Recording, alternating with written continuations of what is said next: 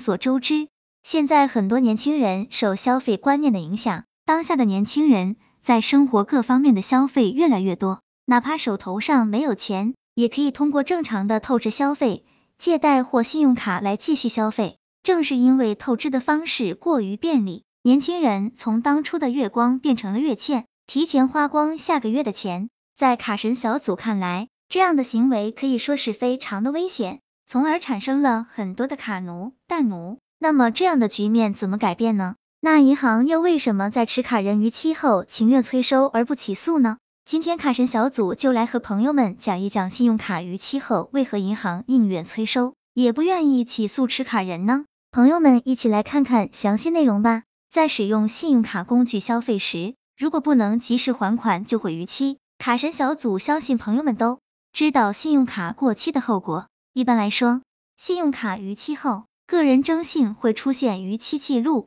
之后贷款买车买房都会受到影响。即便如此，市场上逾期信用卡的数量仍不在少数。很多人都在想，为什么信用卡一逾期就会收到银行的催款信息和电话？只是比较意外的是，有的人欠很久钱一直没有处理。银行也只是催收一下，尽快还款，并不会像电视里那样直接进行起诉，这是什么原因？关于这一点，卡神小组告诉朋友们，一般来说，客户信用卡逾期，银行不会直接起诉，相反，却多了一个催收流程，而这其中也是有一定的原因的。一、诉讼费用成本比较高，相信卡神小组不用说，朋友们也知道，目前全国使用信用卡的人数有多少？银行市面向全国服务的金融机构，在发卡时就已经通过综合数据衡量客户的基本资质，资质的不同决定了客户的卡使用额度。如果一家机构的逾期率达到百分之五，那么人数也在几十万人以上了。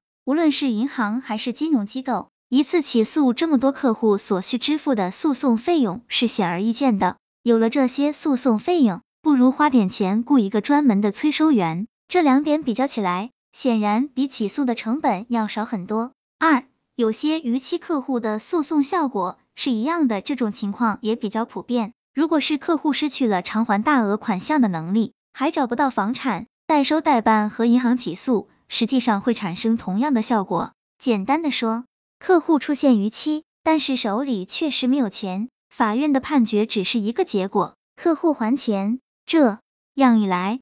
与其浪费时间和金钱去起诉，不如直接选择催收，也许效果会更好。